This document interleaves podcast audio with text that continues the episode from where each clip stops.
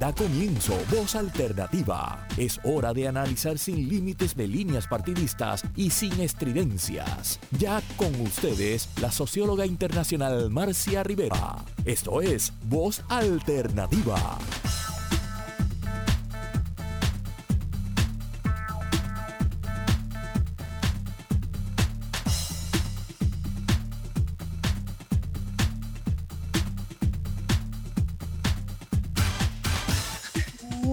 Buenos días, amigas y amigos. Todos estamos en otro programa de voz alternativa. Eh, sobre el tema del día de hoy, eh, el ajuste de la deuda, hemos hecho varios programas en, esta serie de voz alternativa, pero eh, nunca se acaba y cada día se complica más y más y más el tema de la deuda. Así que hoy yo le pedí a tres personas a quien respeto mucho, que conocen mucho del tema, que pudiéramos hacer una especie de ABC de este séptimo plan de ajuste de la deuda, de esta petición de reestructuración de la deuda, porque me parece que se ha instalado una especie de prisa, de carrera, porque se acabe de aprobar algo ya, y ese algo que se quiere aprobar y que quiere aprobarlo la Junta de Control Fiscal, que quiere aprobarlo el gobernador Pierluisi, y para nuestra sorpresa que también quiere aprobarlo eh, la legislatura de Puerto Rico, eh, no nos deja satisfechos, tiene muchas, muchas fallas, muchas debilidades, tiene muchas cosas que se pueden mejorar y en las cuales de las cuales vamos a estar discutiendo en el programa del día de hoy pero lo que nos sorprende es, ¿verdad? Ese momento de, furia por aprobarlo y salgamos de esto ya y de una vez y por todas. Y la, la idea de que si no lo aprobamos ahora, si no aprobamos esta propuesta, el tren se nos va. Eso es lo que dicen, ¿verdad? Muchos legisladores, el tren se nos va y no vamos a tener otra oportunidad y eso realmente es un mito. Así que nosotros queremos empezar a desmitificar eso y queremos también entender la intríngule, ¿verdad? ¿Dónde están los peligros y los riesgos? Que no son riesgos para una semana, un mes o tres años que vamos a estar viviendo, sino para periodos muy largos de tiempo, décadas. Entonces, para eso yo tengo hoy tres invitados en el día de hoy. Eh, que son muy destacados. Tengo al, profesor Daniel Santamaría Ots. Daniel, es un placer tenerte en Voz Alternativa, es la primera vez que está. Ha habido otros compañeros de espacios, de espacios abiertos que sí han estado y que tenemos una, una muy linda relación con el trabajo que ustedes hacen. Daniel Santamaría estudió economía en la Universidad de Barcelona, luego hizo una maestría en asuntos públicos e internacionales de la Universidad de Columbia. Recientemente terminó otra maestría en la Universidad de California, Berkeley, en ciencias de la información y datos. Y por eso es la persona que está manejando con más eh, rigor y con más capacidad todos los datos que, eh, que se manejan que se, que se ¿verdad? están virtiendo sobre el proceso de la deuda. Eh, Daniel es analista senior de políticas en espacios abiertos, donde lidera el desarrollo y la supervisión de los informes y las políticas relacionadas con los temas de responsabilidad fiscal, transparencia gubernamental. Y antes de unirse a espacios abiertos, trabajó como gerente de políticas en el Laboratorio de Acción contra la Pobreza Abdul Latif Jamil del MIT en Boston y posteriormente había sido subdirector del Departamento de Desarrollo Económico de Puerto Rico. Bienvenido Daniel, es un orgullo, es un honor, es un, tengo un gran agradecimiento porque hayas sacado de tu tiempo para compartir todo el conocimiento que has adquirido sobre este complejo problema y compartirlo con el pueblo de Puerto Rico porque nuestra audiencia es grande en Puerto Rico, es grande en la diáspora y más allá también en América Latina y el Caribe. Bienvenido a Voz Alternativa, Daniel. Muchas gracias, Marcia. Al contrario, es un placer para mí eh, estar hoy, compartir no solamente con la audiencia, sino con, con, los dos panelistas, contigo y con los dos panelistas, con Sonia y con Luis José, compañeros, ¿verdad?, de, eh, aventura en este proceso eh, que han ayudado muchísimo a, dar luz a todas las incógnitas y, como comentabas, todas quizá las prisas de última hora de este proceso. Eh, así que nada, un placer eh, al revés. soy yo el honrado de estar aquí y poder compartir pues, mi experiencia con todas y todos los que nos escuchan y nos sintonizan esta mañana. El peligro de venir por primera vez es que quedas enganchado y yo también. Así que todos quienes vienen por primera vez a Voz Alternativa repiten y no repiten por fracaso, repiten por éxito. Así que en este, en este espacio la repetición es alegría, es este, confirmar que somos muchos, ya llevamos casi cinco años en Voz Alternativa, produciendo un programa semanal, tres, cuatro personas cada semana, es un montón de gente de especialistas, de gente capaz y profesionales y gente con ganas que tiene Puerto Rico y que somos capaces de construir una alternativa para el país. Eh, Luis José Torres Asensio sí ha estado en otras ocasiones en, Voz Alternativa y siempre es un placer porque es una de las personas que yo admiro mucho eh, y de ese, de ese semillero, ¿verdad?, de nueva generación que está surgiendo en el país y que tiene capacidades extraordinarias. Eh, Luis José Torres Asensio obtuvo su Juris Doctor en la Universidad de Puerto Rico, hizo una maestría en Derecho en la Universidad de Harvard, es profesor de Derecho Constitucional, Derecho Ambiental y Derecho Procesal Apelativo en la Facultad de Derecho de la Universidad Interamericana, donde también codirige el proyecto de Desarrollo Económico Comunitario y Derecho a la Ciudad de la Clínica de Asistencia Legal y la Oficina Legal de, comunidad, de la Comunidad. También ofrece un curso sobre planificación y derecho en la Escuela Graduada de Planificación. Yo recuerdo haber hecho un curso, este, Luis José, en la universidad con Jaime Fuster, un curso a dúo eh, que hacíamos Jaime Fuster y yo sobre pobreza, planificación y derecho. Lo hicimos en la Escuela Graduada de Planificación y también en la, en la Escuela de Derecho hace muchos años, más de los que quisieras recordar. Eh, ejerce también como abogado y lo vemos con mucha frecuencia, principalmente en controversias en temas de derecho constitucional, administrativo, en el derecho ambiental y en casos sobre los desalojos de comunidades e individuos.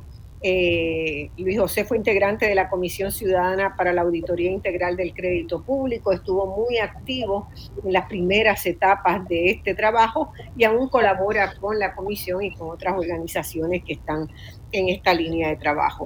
Y tenemos a Sonia Palacio, que fue compañera mía en la Universidad de Puerto Rico, en la Facultad de Ciencias Sociales, hace muchas lunas y de ahí este, egresó del programa de Ciencias Sociales, hizo una maestría en Administración Pública y mismo en la UPI, y luego estudió Derecho en la Universidad Interamericana.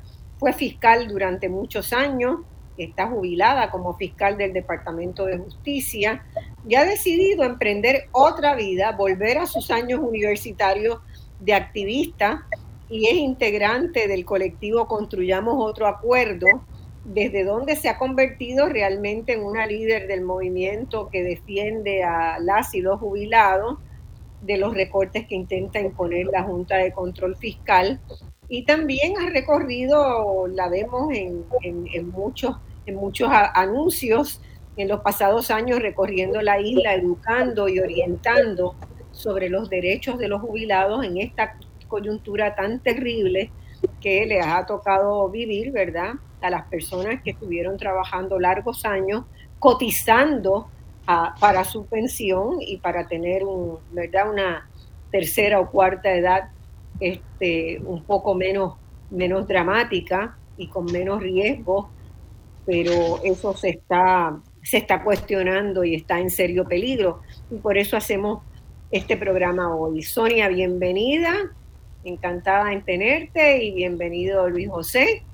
Este, es un placer conformar este equipo y yo como me gusta siempre trabajar en equipo y en equipos de distintas miradas, siempre trato de cruzar gente que viene de este, trasfondos diversos. Empezamos, Luis José y Sonia y Daniel. Empezamos, un privilegio. Empieza el mambo acá. y vamos a, tratar, ¿verdad? de hacer como una explicación bien sencilla porque lamentablemente eh, la mayoría de los puertorriqueños todavía no están muy claros en cuáles son los peligros que estamos eh, enfrentando en este momento. Ustedes saben que a mí me gusta hacer una, una breve introducción y este y quiero hacer meramente un par de un par de oraciones de párrafos más bien sobre lo que está lo que está en juego hoy. Este es el quinto año de la Junta de Control Fiscal. Parece que fue ayer que llegó la Junta a Puerto Rico, pero esta Junta establecida por el Congreso a partir de la ley promesa eh, ha buscado crear un marco, ¿verdad? Venía ordenada a crear un marco legal para la reestructuración de la deuda pública de Puerto Rico, que se estimaba en ese momento ascendía a 72 mil, 74 mil millones de dólares. Pero lejos de haber logrado el alivio que tanto clama el pueblo de Puerto Rico, y fíjense que en estos cinco años también tuvimos un huracán, tuvimos terremotos y hemos tenido dos años de pandemia, así que no han sido cualquiera cinco años, sino cinco años que han marcado, ¿verdad?, durísimamente la vida cotidiana en Puerto Rico. Pero lejos de conseguir ese alivio, pues la Junta ha usado su poder para imponer unas restricciones presupuestarias que han sido realmente devastadoras en algunos casos y sumamente peligrosas como las que se han impuesto particularmente en la, a la educación y particularmente a la Universidad de Puerto Rico y vamos a estar hablando más adelante de eso.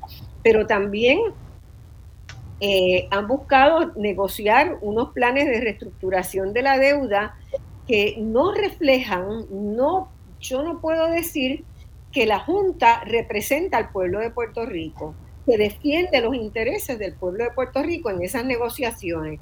Más bien, la idea que me transmite los acuerdos, las negociaciones a las que ellos llegan, es que buscan enriquecer a Wall Street a costa de los puertorriqueños y puertorriqueñas, ¿verdad? Eh, la Junta también ha trabajado con mucha opacidad y yo entiendo claramente por qué Espacios Abiertos buscó de inmediato abrir un proyecto para darle seguimiento a ese proceso, porque allí nadie, la Junta no le rinde cuentas a nadie y, y pues para pedirle cuentas hay que ir a los tribunales. Y, esa es la realidad de nosotros.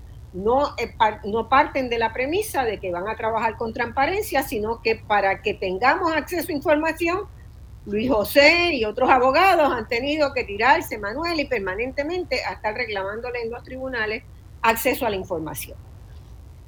Eh, así que en cinco años, lo que de Junta de Control Fiscal, lo que Puerto Rico ha vivido es una precarización y el inicio o la culminación del desmantelamiento de muchas instituciones que son claves para el desarrollo de Puerto Rico.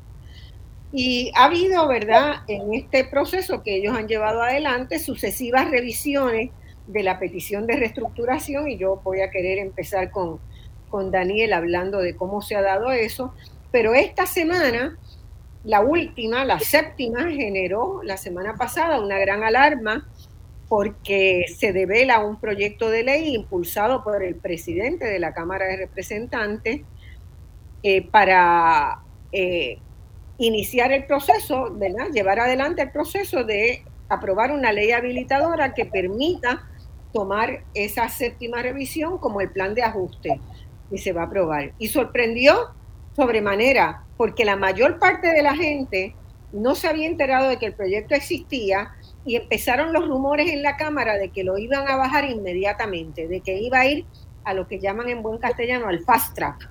El fast track quiere decir, no me hables de esto, no preguntes, no tengo datos, no te voy a contestar, lo vamos a aprobar porque tenemos una decisión, una decisión política tomada. ¿Y quién tomó esa decisión política? ¿Cómo se toma esa decisión política? Pues fíjense que aquí hay unos actores que, ¿verdad? Nos hace pensar que el bipartidismo sigue intentando seguir vivo y coleando, porque Cámara y Senado están controlados por el Partido Popular y este proyecto se ha negociado con el presidente de la Cámara y lo negocia la Junta de Control Fiscal, que metan el proyecto. rápidamente y Pierluisi sale con su sonrisa diciendo que él endosa este proyecto, que le parece muy bien este proyecto de la Cámara y empiezan las organizaciones de la sociedad civil que están vigilantes de la deuda, de las pensiones, de la universidad, a preguntar, ¿y dónde está la participación ciudadana? ¿Dónde están las vistas? Y ahí les dicen, sí, habrá vistas mañana, en 24 horas, para enfrentarse a analizar un documento sumamente complejo del cual depende la vida de toda la población puertorriqueña. ¿No les parece un poquito extraño el asunto? A mí me, a mí me da muy mala espina. Esta movida, ¿verdad? Eh, esta movida, si alguien dice que se da una movida similar en Venezuela o en Cuba, es porque es una dictadura, pero se da en Puerto Rico, se está dando en Puerto Rico. ¿O será que tal vez ya estamos en la dictadura y no nos hemos dado cuenta? Eh, vamos a comenzar a, discutir, ¿verdad?, sobre este tema de la deuda, que como les digo, es sumamente complejo, conlleva el análisis de muchos especialistas que son contables, este, abogados, técnicos, que hoy queremos, ¿verdad?, explicar minuciosamente para que se comprenda qué es lo que está en juego. ¿Qué pasa si el Senado de Puerto Rico aprueba ese proyecto y el gobernador lo firma? ¿Qué pasa? ¿Qué pasa de ahí en adelante? ¿Y qué tenemos que hacer para tratar de evitar que eso no pase? Vamos a la carga. Daniel, vamos a comenzar contigo. Este, desde el primer momento en que se develó la monumental, este, la, monumental deuda pública de Puerto Rico, eh, la población de Puerto Rico hizo dos pedidos muy grandes que no fueron atendidos. Uno, decir, expresar con firmeza que esa deuda era impagable, ¿verdad? y, y que esa deuda había que auditarla, no necesariamente para que pagarla, sino para fijar las responsabilidades de quienes tomaron esa deuda, ¿verdad? En todo ese proceso de discusión hubo muchas visiones, hubo, pero la visión principal de los economistas serios del país e internacionales era de que la, esa deuda, con el estancamiento económico que Puerto Rico venía eh, observando desde el año 2006-2007, que se fue profundizando y que después se agravó con, con el huracán María, realmente era un abuso intentar cobrarle a Puerto Rico esa deuda. Y, y sin embargo, cuando se establece la ley promesa, la ley promesa no deja ninguna apertura para la auditoría, ¿verdad? No establece la necesidad de la auditoría. Eso llevó a que por la presión ciudadana se lograra aprobar la ley número 97 del 1 de julio del 2015, creando una comisión para realizar una, auditoría integral de la deuda. Una gran victoria de la sociedad civil, una gran victoria. Pero ¿qué pasó? Que en cuanto llegó Ricardo Rosselló al poder, derogó con el poder del PNP en Cámara y Senado, derogó esa ley. Mi pregunta a Daniel y que quiero que los tres comenten, ¿por qué el poder político nunca aceptó ni ha aceptado un principio tan básico como auditar la deuda? ¿Por qué nunca hemos logrado como colectivo social obligar a que se hiciera? Es algo tan básico, tan fundamental. Daniel, ¿quieres empezar? Sí, por supuesto. Eh, yo creo que el, eh, primero, agradecer el, marco, ¿verdad? Introductorio. Yo creo que es importante para todas y todos los que nos escuchan entender de dónde venimos, cuáles han sido las prioridades de los distintos actores para poder establecer un poquito este, este inicio de la conversación. Eh, fundamentalmente, el proceso de auditar, de verificar, ¿verdad? Yo creo que todas y todos eh, los que vivimos en esta isla y pagamos contribuciones, estamos sometidos una y otra vez, el pequeño empresario, auditorías, auditorías eh, y verificación de nuestros estados financieros que tienen un mínimo impacto para el proceso económico eh, que, tiene la isla. Sin embargo, cuando nos enfrentamos a este proceso eh, de tanta responsabilidad que es el entender cuáles son los números y que un tercero independiente los verifique para poder dar luz y aportar, eh, dijéramos, la, verdad sobre, sobre ese estado de cuentas, lamentablemente los grandes intereses y las prioridades de la Junta de Supervisión Fiscal, que no está ajena ni exenta a la presión de los grandes intereses, no ponen ni priorizan el auditar unas cuentas. Y la realidad es que a fecha de hoy, cinco años, más de cinco años después del, inicio de promesa, casi mil millones, 940 millones de dólares gastados y pagados por el pueblo de Puerto Rico. En, el documento que ¿verdad? Eh, da más detalle de la reestructuración, que se llama eh, la declaración informativa, ellos reconocen que después de estos cinco años han sido incapaces de poder hacer una auditoría y de poder verificar. Y no solamente es que estamos retrasados en unos estados financieros por un año. No tenemos ni los estados financieros de 2019, ni de 2020, ni de 2021. Y la máxima, la, la reestructuración de bonos municipales con más volumen de la historia de Estados Unidos se va a presentar ante un tribunal federal sin unos estados financieros y sin unas cuentas verificables ni confiables.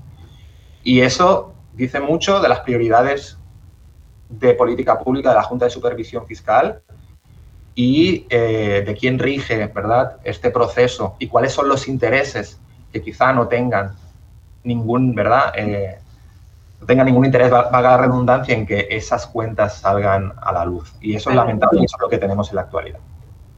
Entonces hay, hay un contubernio de los dos partidos que han dominado la política puertorriqueña para que eso no ocurra, ¿verdad? Para que es la única conclusión a la que llegamos de que ninguno de los dos quiere que, que eso se escudriñe, que la gente sepa qué ha pasado. Es muy duro, es muy doloroso, ¿verdad? Porque yo he vivido otras experiencias en países que tienen temas de deuda y, la, la, obligación de rendirle cuentas a la ciudadanía se hace o se hace o se hace, ¿verdad? Porque hay una presión sindical, porque hay una presión de las organizaciones, porque no han pasado por un proceso que yo creo que en Puerto Rico las organizaciones se han debilitado por agotamiento de tantas causas abiertas en simultáneo. Así que hay, hay, muchas razones, pero en su día yo creo que todos nos vamos a tener que preguntar cuando hijos o nietos este, se cuestionen por qué vivieron tan mal y por qué nunca investigaron y por qué, ¿verdad? Este, no hemos sido capaces de, de forzar este, la, la auditoría de la deuda para fijar responsabilidades. Así que tendrán que pasar muchas cosas, pero claramente está en el nivel político. Este, cuando, cuando Rosselló, presenta el primer ah, déjame ver si alguno de ustedes, de los otros dos, quiere hacer algún comentario. Sonia, ¿quiere? Sonia. Hola. Sí, no te escucho bien. Me parece que está en mute. Digo, en lo, que, Sonia entra, si me permites un momento. Sí, adelante, adelante. Eh, bueno, eso mismo que comienza, que eh, eso mismo que observan Marcia y, digo, yo saludo a todas y todas las que nos escuchan y agradecido también de la oportunidad de colaborar nuevamente en este espacio. Eh, fue algo que se vivió desde, la, desde los trabajos de la propia comisión, ¿verdad? Un poco era quizás previsible o anticipable que una comisión de auditoría a la que que eh, tenía alguna composición de personas que habían participado en, procesos de toma de decisiones, ¿verdad? Que habían votado a nivel de la Asamblea Legislativa en, en algunas de, a favor de algunas de estas emisiones, pues iban a tener alguna reticencia, digamos, eh, con ello, pero, pero con la ley del 2015, pues por lo menos se adelantó la idea y se, se, hizo el reconocimiento de la importancia eh, de la auditoría. Este, si bien, si bien también pues se destacó la necesidad precisamente de, desarrollar algún lenguaje que evite posibles conflictos de intereses como los que hemos visto en la composición de integrantes de la Junta de Supervisión Fiscal y como los que hemos visto también, como los que vimos en, ese espacio de la comisión creada eh, originalmente, ¿verdad? Y quizás eso ayuda a explicar por qué hubo tanta, eh, tanto entorpecimiento del proceso de auditoría, precisamente porque, pues, eh, hay, hay, un incentivo perverso, ¿verdad?, para no auditar transacciones en las que, ¿verdad?, se va a reflejar el desempeño de muchas de las personas que todavía tienen control sobre la posibilidad de la auditoría. Pero yo quería destacar además la importancia y la centralidad del tema de la auditoría o cualquier investigación crítica alrededor de la acumulación de la deuda dentro del proceso que se está llevando a cabo. La auditoría eh, es precisamente un reconocimiento eh, al igual que, que, lo es la existencia de, todo este sistema jurídico de la quiebra, de que cuando, cuando la acumulación de una deuda llega a niveles impagables, ya reconocido en Puerto Rico, ese principio, ¿verdad?, que nos atornilla eh, desde muy jóvenes de que, de que las deudas hay que pagarlas, cede, eh, ¿verdad?, a un interés a, una idea, sobre todo cuando hablamos de, las deudas de un país, las deudas de un pueblo, que, esas deudas no pueden coartar lo que son derechos humanos, derechos fundamentales de la ciudadanía, los servicios esenciales, las necesidades básicas eh, que tiene el pueblo. Y la auditoría no es solo sino un mecanismo, ¿verdad?, para permitir adjudicar responsabilidades, como tú mencionaste, evaluar la legalidad de todas las transacciones que, llevaron a esa acumulación eh, de la deuda. Es decir, la auditoría es un mecanismo para asegurarnos que cualquier resultado de un proceso de quiebra, sea un resultado sea un resultado justo, sea un resultado que permita eh, al país que la deuda se está ajustando, se está reestructurando, que pueda caminar hacia adelante. Es decir, que tenga una salida de la quiebra eh, que ¿verdad? No, no sea a espalda o expensa de, ese pueblo que va a sufrir esa consecuencia. Bueno, y además añado, además añado que es una forma de aprender para no volver a hacer lo mismo, ¿verdad?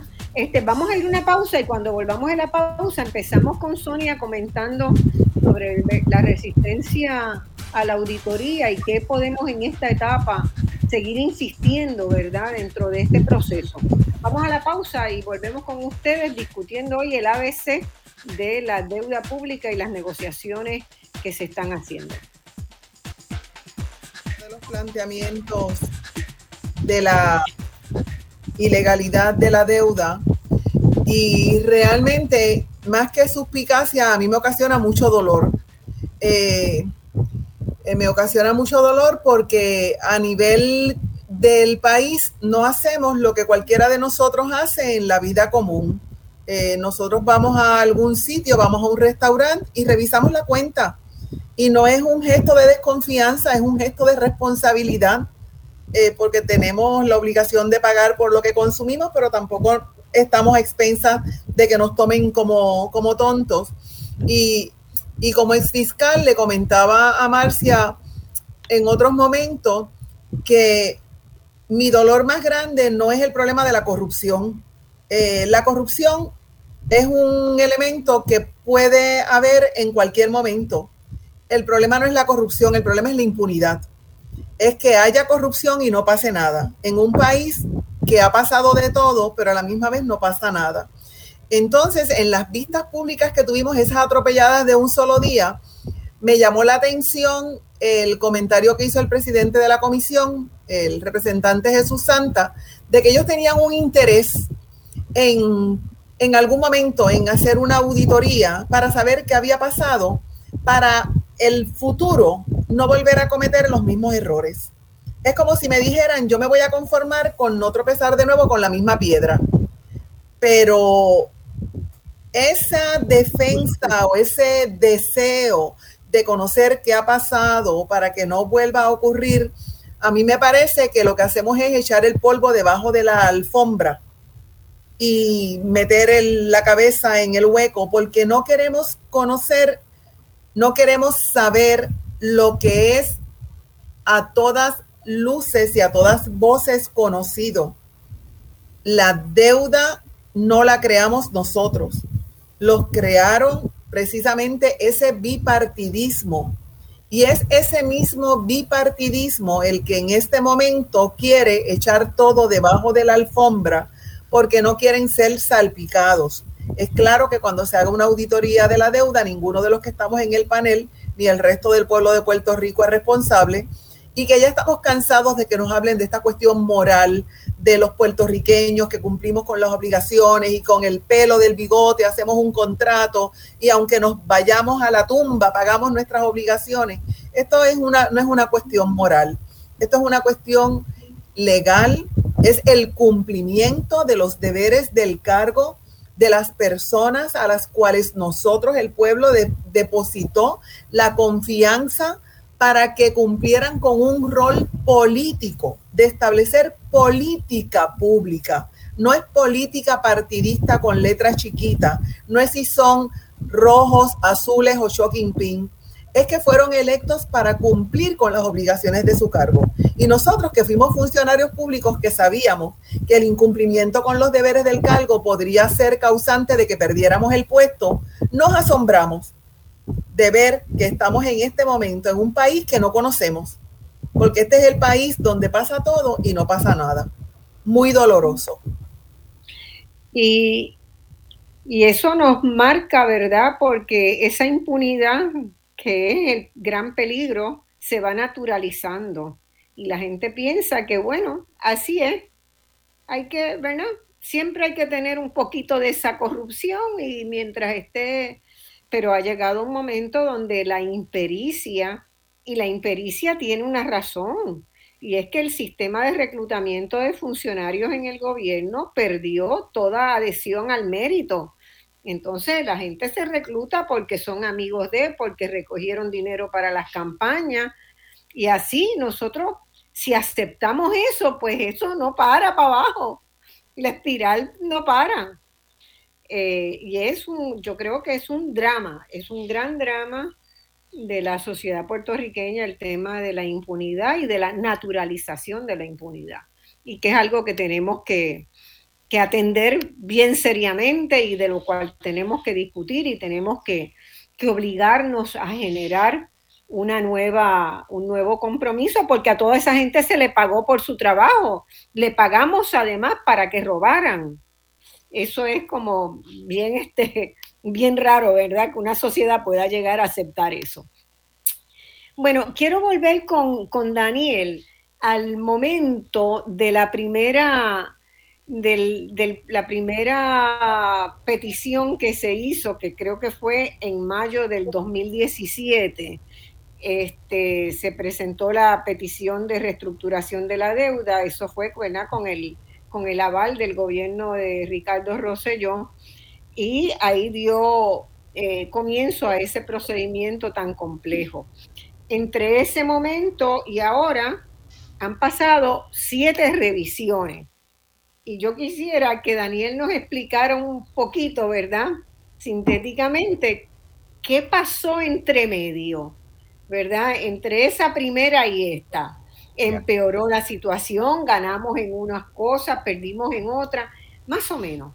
Actualízanos ahí, que eso es bien importante para la gente entenderlo. Sí, yo creo que es importante, ¿verdad?, que en esta exposición voy a tratar de ser lo más conciso, lo más breve, no perdernos en los números, que no nos quiten visibilidad y, que, y que aporte un poquito de luz al proceso, ¿verdad? Como comentabas, en 2017, se, en mayo, eh, se abren estos capítulos de, estos, eh, de título 3 en promesa para que eh, pues Puerto Rico se, esté inmerso en esta, en esta reestructuración para poder pagar a, los policías, a los maestros y poder servir pagando con nuestros servicios esenciales, ya que en ese momento peligraba eso, nuestros pensionados, por ejemplo, etcétera. ¿Qué ocurre? han habido varias etapas. Pero para que todo el mundo entienda, en el primer plan fiscal, estoy hablando antes de los huracanes Irma y María, antes de la pandemia, antes de los terremotos, antes de todo, de todos los desastres que han venido a acrecentar las vulnerabilidades preexistentes en Puerto Rico. Porque cuando se habla de que un, plan fiscal parece que lo, que lo vaya, los números parece que lo vayan a arreglar todo en Puerto Rico, se olvida eh, el por qué Puerto Rico está aquí ¿eh? y tiene mucho más que ver que con un tema puramente económico o financiero. Eso no está en la, eh, encima de la mesa. ¿Qué ocurre? Antes de, en el primer plan fiscal, antes de los huracanes, se establece que se pueden pagar aproximadamente 800 millones de dólares en pago de deuda. Desde espacios abiertos nos damos cuenta que es vital el establecer una contranarrativa en el proceso de qué se puede y qué no se puede pagar, qué es sostenible pagar, ¿verdad? Y ahí traemos, eh, pues, eh, la publicación de un premio Nobel de Economía, profesor de la Universidad de Columbia, el profesor Joseph Stiglitz, eh, con dos coautores más, Pablo Guzmán de la Universidad de La Plata y el profesor Martín Guzmán, actualmente ministro de Economía de Argentina. Y ellos establecen cuánto se puede pagar. Y eso es una herramienta que nosotros ponemos a disposición del pueblo de Puerto Rico, a disposición de la Asamblea Legislativa, a, disposición del Ejecutivo. Y que creo que establece esa contranarrativa que tanto necesitaba y tanto necesita Puerto Rico. ¿Qué ocurre en la actualidad? Han habido distintos procesos. En el primero de todos se estableció que, eso fue a finales de 2019, que Puerto Rico podía aproximadamente pagar 3.000 millones en efectivo y me voy a centrar en la parte de, la reestructuración de lo que es el gobierno central, ¿verdad? Porque nosotros tenemos, y, también para contextualizar, un sistema de pensiones de 55.000 millones de dólares cuyos activos se vinieron prácticamente a cero, no se podía pagar de esos activos, entonces se recurrió a que ahora se paga del Fondo General, eh, y luego entraré un poquito en detalle, pero para que todo el mundo vea cuál, es el, gran marco que nos, que nos, ¿verdad? que nos afecta. Y después teníamos 72 mil millones de dólares que no podíamos pagar de deuda, de deuda del gobierno central, de deuda de la autoridad de acueductos, de deuda de, de, un sinfín de corporaciones públicas, entre ellas el gobierno. Y se establece, no se puede pagar, ¿verdad? Y ahí empiezan las distintas etapas. En la primera se nos dice, pues eso, que se pueden pagar aproximadamente 3.000 millones y después aproximadamente mil millones, eh, tres mil millones en efectivo, de un pago efectivo por adelantado, y después durante los próximos 30 años, unos 1.050 millones eh, por eh, cada año de pago de deuda. Y respecto a pensiones, se establece que se quiere recortar las pensiones en aquel momento de 1.200 hacia arriba y después que efectivamente, como aquel fondo de activos se, esfumó, como ya no hay donde, dónde sacar el dinero para pagar a las pensiones de los pensionados, se establece un sistema que se, denomina Pay as you go, que es muy sencillo. Es simplemente hay que pagar del fondo general porque de esos activos ya no te queda dinero. Bien. Eso ha ido degenerando por algo muy, muy curioso y muy puntual. Cuando Puerto Rico se ha ido enfrentando a desastres, ha habido de manera correlacionada un desembolso o un potencial desembolso, porque ya sabemos lo que ha pasado con el dinero, de fondos federales. Y curiosamente, ese efecto que va a reconstrucción, que va a poner el país como estaba, o tratar de, dijéramos, salvaguardar el daño que estaba. Lamentablemente lo que nos vemos en el proceso de las distintas, estamos por el séptimo plan de ajuste, es que cada vez, curiosamente, ahora Puerto Rico, que va a recibir este dinero, que es para reconstrucción, tiene más capacidad de pago. Tiene más capacidad de pago porque sí que hay un dinero que se va a invertir en la economía. Temporalmente vamos a tener un, un aumento en el, en el consumo, un aumento en los recaudos. Y ese dinero, en lugar de ir a crecimiento económico, eh, a crecimiento económico lamentablemente, si eh, proponemos unos pagos de deuda insostenibles, como lo que actualmente se está presentando ante la Asamblea Legislativa, no vamos a poder evitar lo que yo creo que más nos preocupa, y es esa voz ausente que, está en este que no está en este proceso, que es, y ya lo he dicho en varias ocasiones, esa voz de esa niña o ese niño de San Lorenzo, de San Sebastián de Yabucoa, de 3, 4 años, que en 20 o 25 años se va a ver forzado a migrar del país porque con estas políticas que se están legitimando desde la Asamblea Legislativa, lo único que nos garantiza es la destrucción de oportunidades de generaciones futuras. Eso es lo que está en juego. Y sigo con el proceso. Entonces, de esos 800 millones que, podíamos pagar, vienen estos casi 120 mil millones, 80 mil millones de los huracanes Irma y María y 40 mil millones de fondos post pandemia. En febrero, antes de la, de la pandemia, se nos dijo que se podían pagar, en lugar de 3.000 millones en efectivo, 6.000 millones. Se nos dijo que se podía pagar en lugar de 1.050 millones, 1.150 millones. Ahora, en la última versión, ya no son 6, 7.000 millones en efectivo, sino son 10.000 millones en efectivo, porque hay unos 7.000 por adelantado, pero luego hay unos pagos comprometidos en efectivo. Ahora, el año que viene, se deberían pagar no 1.000 150 millones, van a tener que pagar 1.263 millones, más un potencial de 400 millones adicionales, independientemente que a Puerto Rico, como pronostica la Junta, en el 2036 esté en números rojos. Y lo que la Junta te dice es, si no quieres estar en números rojos en el 2036, según sus, pronósticos, tienes que hacer caso a las políticas que yo te voy a imponer en este plan fiscal. Entre ellas, las que no ha podido lograr hasta el momento en la Asamblea Legislativa como reformar la ley 80, el despido libre en Puerto Rico. Eso es lo que se está suscribiendo en la actualidad, cuando, porque eh, eh, en la ponencia, yo, yo igual que suscribo con Sonia, a veces teníamos, yo tenía la sensación de que era como los juicios de Nuremberg, pero al revés. La carga de la prueba era para nosotros, eh, parecíamos nosotros, y yo no tengo ningún inconveniente, al contrario. Las herramientas están para, para que la comisión refute y con la mejor de las intenciones, entendería yo, eh, pues pueda cuestionar mis posicionamientos.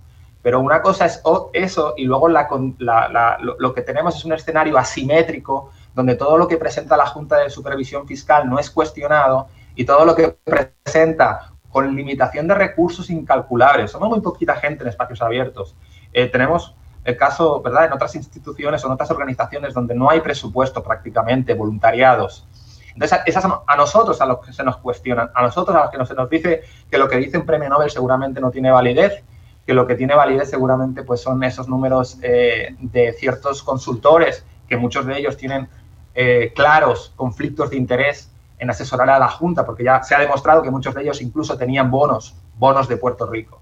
Entonces, todo ese proceso para culminar en que ahora podemos pagar más, ahora vamos, en el momento en que la Junta tiene la posibilidad de, tienen la sartén por el mango, tiene la posibilidad de respetar la legislación que ya se pasó, que es la ley de retiro digno con cero recortes a pensionados, y estás, a través de una cláusula de restitución, que a mí me parece que la Junta, cuando vea el proyecto de la Cámara 1003, va a poder decir sí a lo que le gusta y no a lo que no le gusta, porque tiene, ya lo ha hecho en anteriores ocasiones, me parece que, la Junta, ah, perdón, que la Asamblea Legislativa está dejando esa oportunidad, ese apalancamiento que tiene de no dejarse coaccionar porque la Junta les está transmitiendo prisas y que si no hacen y no acceden a lo que ellos proponen, eh, pues se los van a saltar. Eh, pero es que ya, lo han hecho otras veces. Yo creo que la conciencia de la Asamblea Legislativa, que nos representa a todos y a todos, debe estar tranquila y debe decir, nosotros no nos dejamos coaccionar, no nos dejamos eh, imponer prisas y esto es lo que esto es lo que presenta presentamos una legislación la vamos a seguir la vamos a presentar y la vamos a defender hasta el final y eso es lo que estamos tratando eh, de transmitir ahora mismo en el Senado puesto que en la Cámara ya pasó pero básicamente en resumen viene podríamos pagar 800 millones viene la viene la catástrofe en Puerto Rico y ahora resulta que ese dinero nos da las cuentas les da que podemos pagar más a estos bonistas eh, eh, y lamentablemente pues el proceso levanta mucha frustración, muchas suspicacias y, nosotros lo único que, queremos es poner herramientas a estas legisladoras, a estos legisladores, para que ellas los puedan, puedan criticar esas herramientas, las puedan cuestionar, pero que jueguen a favor en su interlocución con la Junta de Supervisión Fiscal. Y eso no es lo que estamos viendo. Me sorprende muchísimo frustra muchísimo y repito, lo que está en juego aquí es el futuro. O sea, cuando voten, cuando voten el plan de ajuste, se vota respecto a los pensionados, pero también se vota respecto a la generación futura y lo que hay es una destrucción de oportunidades garantizada con este plan de ajuste. Bueno, Daniel ha lanzado una bomba. Ha lanzado una bomba, tenemos que, desmenuzar lo que, las implicaciones de lo que ha dicho, ¿verdad? Eh, Sonia, ¿quieres comentar? Sí, yo, yo tuve el privilegio de estar con Daniel en esa vista pública nocturna, eh, atropellada por demás, cuando el primer turno lo tienen las agencias del gobierno y esas agencias del gobierno se exceden en su presentación de tal manera que cuando llegue el turno de los que van a entrar a la una, terminan entrando a las dos y media. Pero claro, teníamos que oír a los de las agencias. Eh, y como la verdad flota, no hay nada oculto que en su momento no se sepa. En un comentario del señor gobernador del día de hoy, él te, perdimos el audio.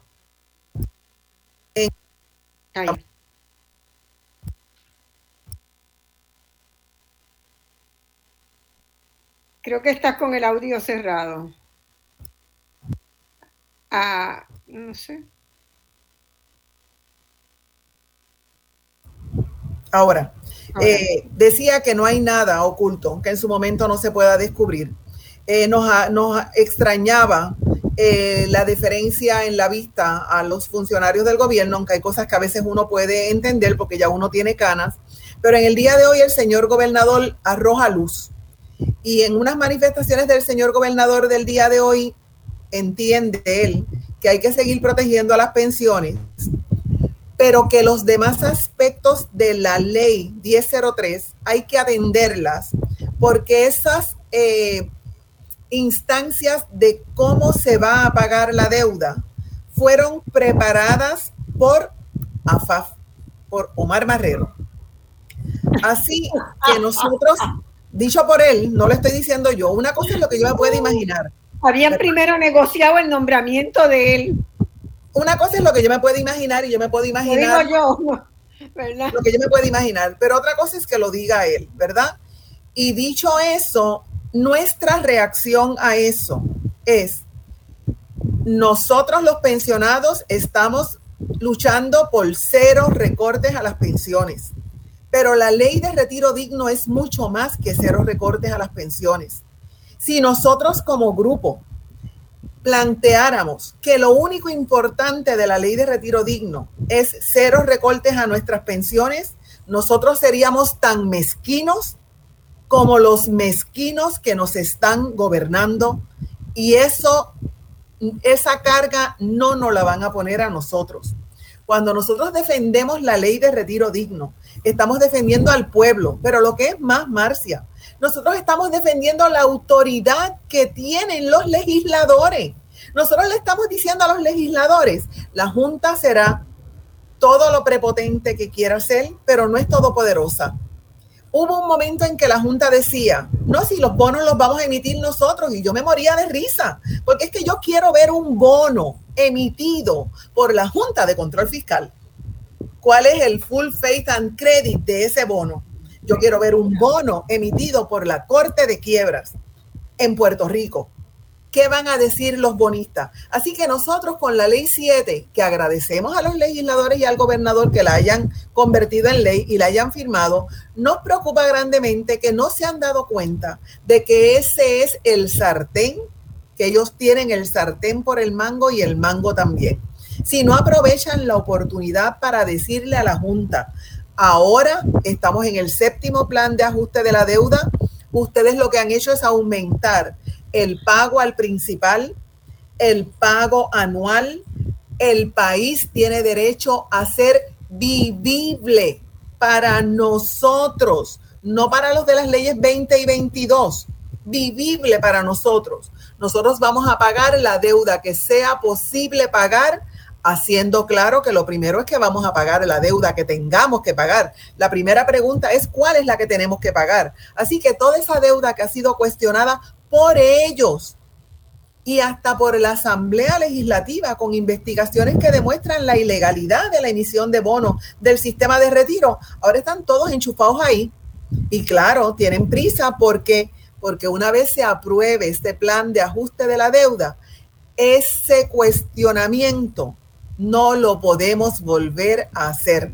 Se convirtió en deuda legalizada por nosotros. Absurdo.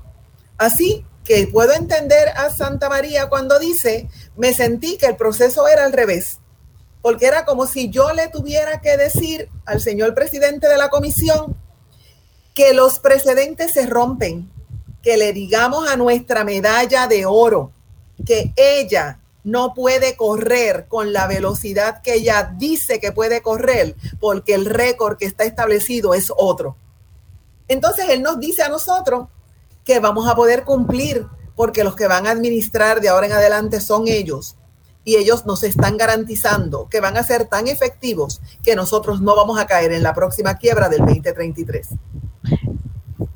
Eh, Luis José, la Junta de Control ha ido a los tribunales cuestionando la ley de retiro digno. ¿Verdad? Ese caso está pendiente. Así es. Está pendiente en los tribunales. Como jurista, que además sabiendo que tiene la posibilidad de llegar al Tribunal Supremo, ¿verdad? Y sabemos la composición del Supremo. Eh, ¿Cómo tú ves ese escenario de evolución de ese caso? Bueno, yo creo que la ley por un retiro digno eh, plantea unas interrogantes muy interesantes dentro del proceso judicial, pero eh, la ley por un retiro digno parece, parece generar unas conversaciones irreconciliables. Cuando tú te lees la demanda que presentó la Junta de Control Fiscal para impugnar la ley por un retiro digno, parecería que la ley reestructuró ya la deuda de Puerto Rico eh, y, ¿verdad? Y y un poco y parte entonces de una imposición de, la legislatura y el gobierno de Puerto Rico sobre cuáles son los términos y condiciones. Eh, pero la ley por un retiro digno no hace nada de eso. La ley por un retiro digno hace lo que cualquier gobierno puede hacer, establece la política pública que va a adoptar el país en cuanto a los procesos de reestructuración de deuda. No solo el plan de ajuste del gobierno central, sino cualquier proceso futuro, por ejemplo, como el de la Autoridad de Energía Eléctrica, que, también está pendiente y establece unos principios generales. Nosotros como gobierno no vamos a apoyar un ajuste de deudas que imponga recortes adicionales a las pensiones, porque es importante, recortes adicionales, ya los pensionados, los pensionados son los únicos eh, eh, acreedores que han sufrido ya recortes significativos eh, a sus pensiones, ¿verdad? Por conducto de leyes que se han aprobado, eh, ¿verdad? En distintas y, y, además, por una cosa que Santa María ha, este, observado muy bien, es que muchas pensiones no tienen ajuste por inflación. y, por y, y, eso que hemos estado en un periodo de relativamente baja inflación, pero aún así han perdido como 19%, ¿verdad? De su, de sus ingresos y lo seguirán perdiendo en la, en la medida en que el proceso de reestructuración va a generar mucha inflación. Entonces, es. este, es penalizarlos doblemente. Exactamente.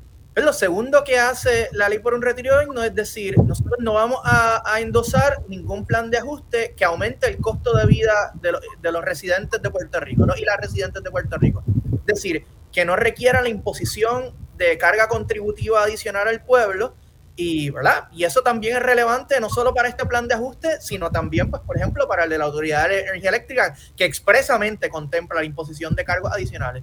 Eh, y en tercer lugar, la ley por un retiro digno propone hacer algo que la Junta de Supervisión Fiscal hizo en sus primeros planes de ajuste, y es no vamos a hacer pagos significativos por tenedores de deuda que ha sido impugnada en los tribunales algo, algo, ¿verdad? De esa involución en los procesos de reestructuración, en, los, en las distintas presiones de planes de ajuste de deuda que se ha presentado, es que en enero del 2019 la Junta hizo algo que distintos sectores de la sociedad civil, sobre todo pues, la Comisión por la Auditoría y otros sectores venían planteando, ¿verdad? Que, que una, una, tajada significativa de la deuda pública emitida por el pueblo, por el gobierno de Puerto Rico, se había emitido en detrimento de la constitución del país.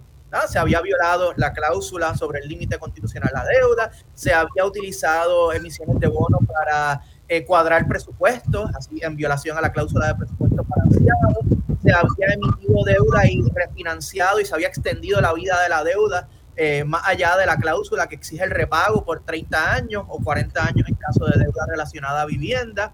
Y la Junta acogió parcialmente esos argumentos, de ninguna manera, ¿verdad?, a, los niveles que nosotros pretendíamos, y presentó una moción impugnando deuda. Eh, pero no solo hizo eso, sino que presenta una propuesta de plan de ajuste que reconocía esa disparidad y proponía entonces pagarle a los tenedores de esa deuda una cantidad sustancialmente menor de lo que les proponía pagar a los tenedores de deuda que no había sido impugnada en el tribunal. Eso desató también que otros, otros acreedores en el proceso en el tribunal, bonistas, el comité de acreedores no asegurados, presentaran sus propias impugnaciones. Eh, y a través de eso, los planes de ajuste podían reflejar entonces un pago inferior a, a los tenedores de deuda impugnada, eh, a, a, diferencia de los tenedores de deuda que no, que no había sido retada eh, en el tribunal.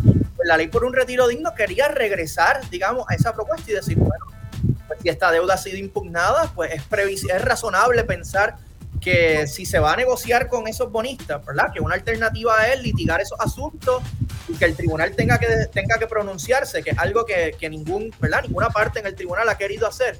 Pero si no se va a litigar ese asunto, como mínimo que a esa gente no se le pague lo mismo que se le va a pagar a, ¿verdad? a aquellos dueños de bonos, ¿verdad? Que no, que no han sido impugnados en los tribunales.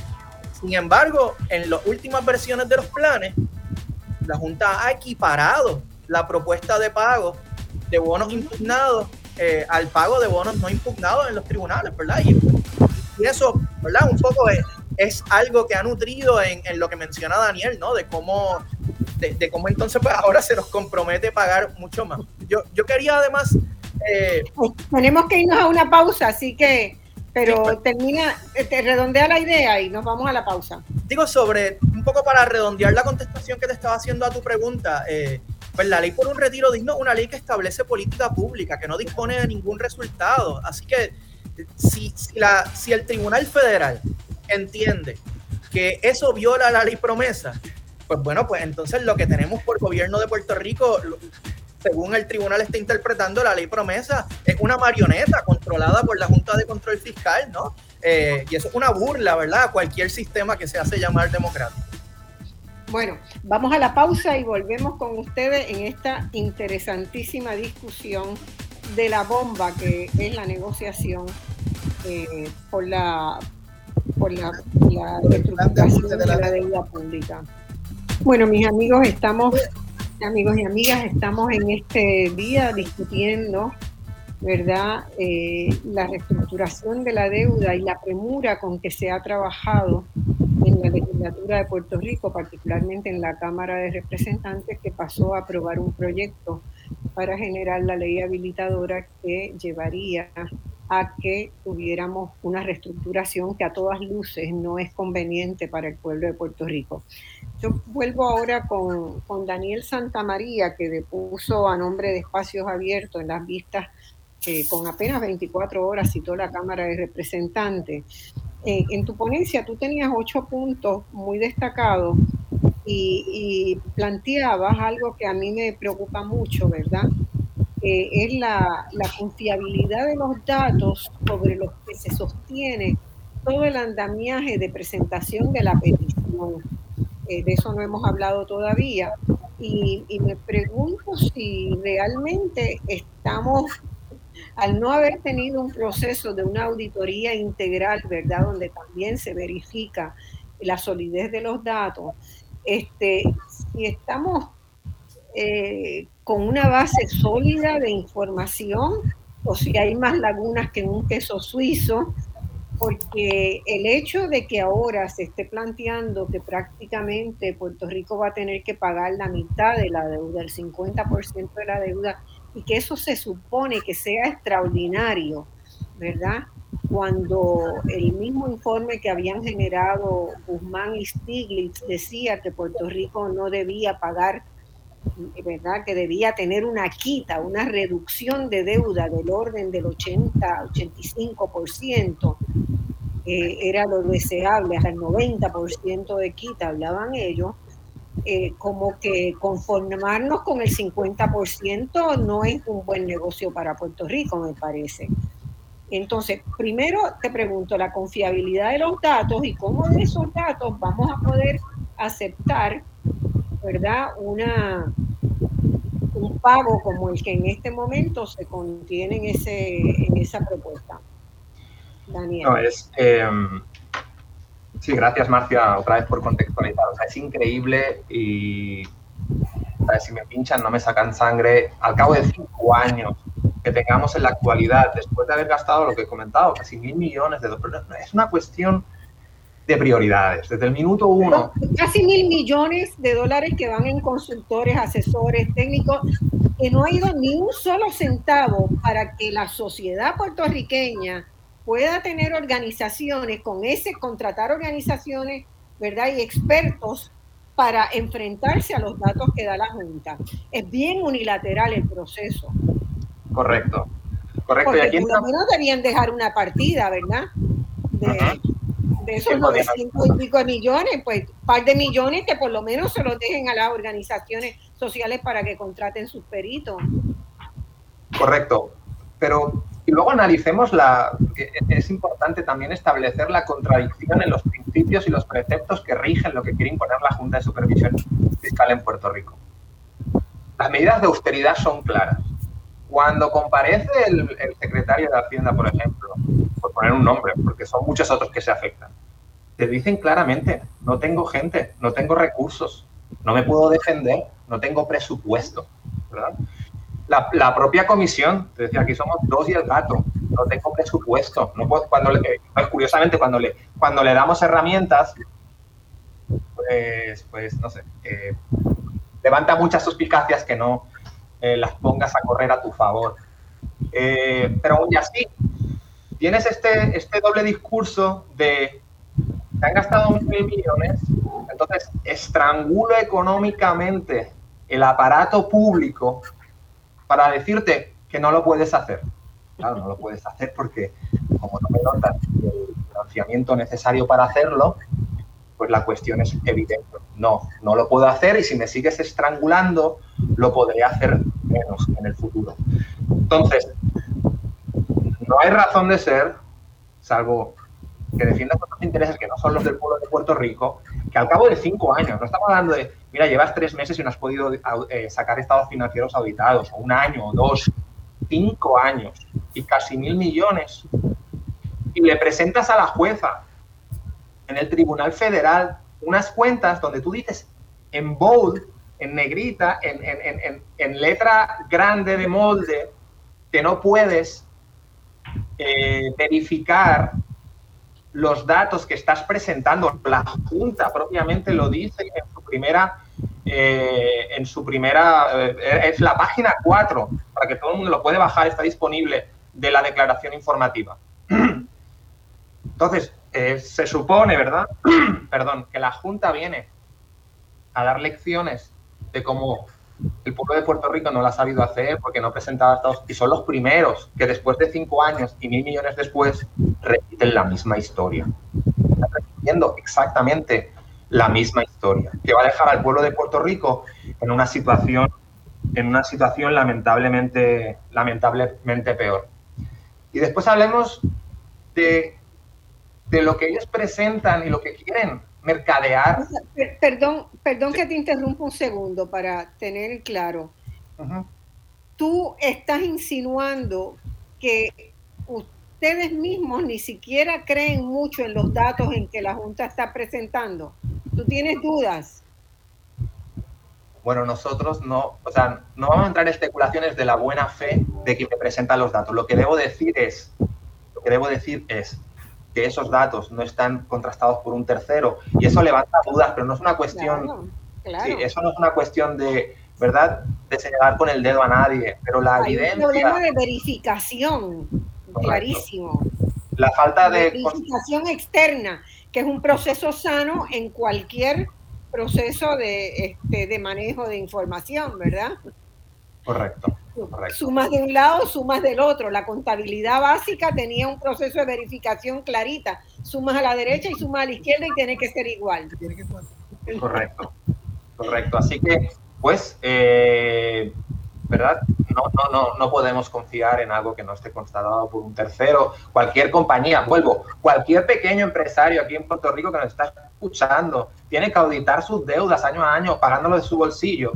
Y, están destruyendo y, hay, hay varios, varios informes fiscales que están sin auditar, ¿verdad? Varios años del gobierno. Estamos hablando de las cuentas, las últimas cuentas auditadas son del 2018, 2019, 2020, 2021, están sin auditar, sin auditar. Y eso tiene dos efectos. Uno, claramente, el que no puedes confiar los datos. Y otra cosa de la que no se habla es cuando tú sales al mercado a emitir bonos nuevos, esos bonos pagan una tasa de interés. Cuando... ¿De qué depende de que pagues más o pagues menos? Depende de la situación del deudor, de si está muy mal o no, ¿verdad? Pagas más si estás peor que si estás bien, ¿verdad? El gobierno de Estados Unidos paga mucho menos que el gobierno de Puerto Rico, pero contribuye a pagar más cuando eres poco transparente. Cuando no tienes unos estados auditados, el que te presta te dice, no, no, un, un 3 no va a ser, va a ser un 5 y eso lo paga el pueblo de Puerto Rico, porque como no tienes unos estados financieros auditados, hay una caja, ¿verdad?, oculta, de lo que no, no sé lo que me va a salir después, y eso lo tienes que pagar. O sea, que no solamente es que hemos pagado mil millones, es que pagamos más tasa de interés por esa... Eh, opacidad. opacidad, falta de transparencia de los que vinieron a arreglarla porque eso es curioso, ¿verdad? De los que vinieron a, a decir que no, es que no ha sido nunca transparente, nunca ha rendido cuentas y nos están millones de dólares después, nos están, exactamente, nos están brindando exactamente la misma opacidad, la misma falta de transparencia y la misma falta de rendición de cuentas. No solamente eso, entonces hablemos de los datos, de lo, lo que yo entiendo que, porque ellos lo publican, eh, dijéramos, la declaración informativa tiene casi 3.000 páginas, llevamos 7 de esas. ¿eh? Ellos presentan, hacen una presentación de 15 páginas. Después de leerte las declaraciones informativas y después de leer, los expertos que están llevando a declarar a favor de la Junta, que son otros documentos, ¿verdad? Y volvemos un poco a la, falta de recursos que tenemos en ciudades como las nuestras, que tienes que pasarte noches y noches tratando de leer, porque si te lees solo la presentación, pues obviamente no, no vas a poder contrarrestar nada de los argumentos. Pero cuando vas ahí, la realidad, la Junta lo que te dice es, mira, antes de la deuda, pagábamos 25 centavos de cada dólar que recaudábamos. Una cuarta parte la teníamos comprometida. Y eso nos llevó a la quiebra. Era demasiado oneroso para nosotros poder pagar. Y ahora, en un documento, te sacan una medida te dicen, fíjate si hemos conseguido, y voy un poco a tu segunda pregunta, que hemos bajado de 72 mil millones, 70 mil millones a 35, la mitad. Hemos reducido el 50%. Y ahora, de cada 25 centavos que antes teníamos comprometidos por cada dólar, solo vas a tener comprometidos 7 centavos. Pero dejan algo fuera de la ecuación. Lo incluyen en esa medida que están mercadeando el pago de pensiones. No lo incluyen. Y cuando, y cuando ves a sus expertos los expertos te dicen, sí, esta medida existe, que se llama el debt service, el pago del servicio de la deuda, si son 7 centavos. Pero ojo, cuidado, que Puerto Rico tiene del Fondo de General un costo fijo adicional que son durante los próximos años 1.900 millones por año en promedio de pago de pensiones. Y ahí, ¿sabes? ¿sabe cuánto tenemos comprometido durante los próximos 30 años? 20 centavos por cada dólar, una quinta parte. Y lo dice el propio experto de la Junta en la declaración eh, ante la jueza. Eso está publicado, pero claro, no, no, lo, incorporan en sus documentos de mercadeo, no lo incorporan. Así que teníamos 25 y ahora tenemos 20. Muy distinto a decir que tenemos solamente 7. Entonces, eh, volvemos otra vez a en qué pongo el énfasis, qué mercadeo, qué dejo a escondidas entre los papeles oficiales y qué le cuento, qué película le cuento, porque son películas que nos cuentan al pueblo de Puerto Rico. Entonces tenemos que venir la, la eh, pues Sonia, Luis José y otras multitudes de organizaciones a tratar de con, los mínimos recursos eh, contrarrestar esto. Y cuando vamos a la Asamblea Legislativa, lo que nos encontramos es una bofetada, lo que nos encontramos es un cuestionamiento de todos estos planteamientos. Y pues eso pues vuelve otra vez a frustrar, pero nosotros ¿verdad? Eh, yo creo que seguimos, seguimos peleando y seguiremos peleando, pero la realidad es que eh, eh, esa, esa, relación asimétrica de, aquí, de quién dudo y de quién no, pues no nos deja de, de, de, frustrar y de levantar muchas dudas. En términos de los tiempos, ¿qué pasa ¿verdad? Podría haber una octava, una octava petición, si la sociedad puertorriqueña reclamara que eso no es aceptable, ¿verdad? Que de ninguna manera se va a aceptar esa propuesta eh, séptima. Pero si la legislatura la vota, el gobernador la va a firmar. Entonces, un poco, la pelota está en nuestra cancha. Tonia, ¿está en nuestra cancha o no está?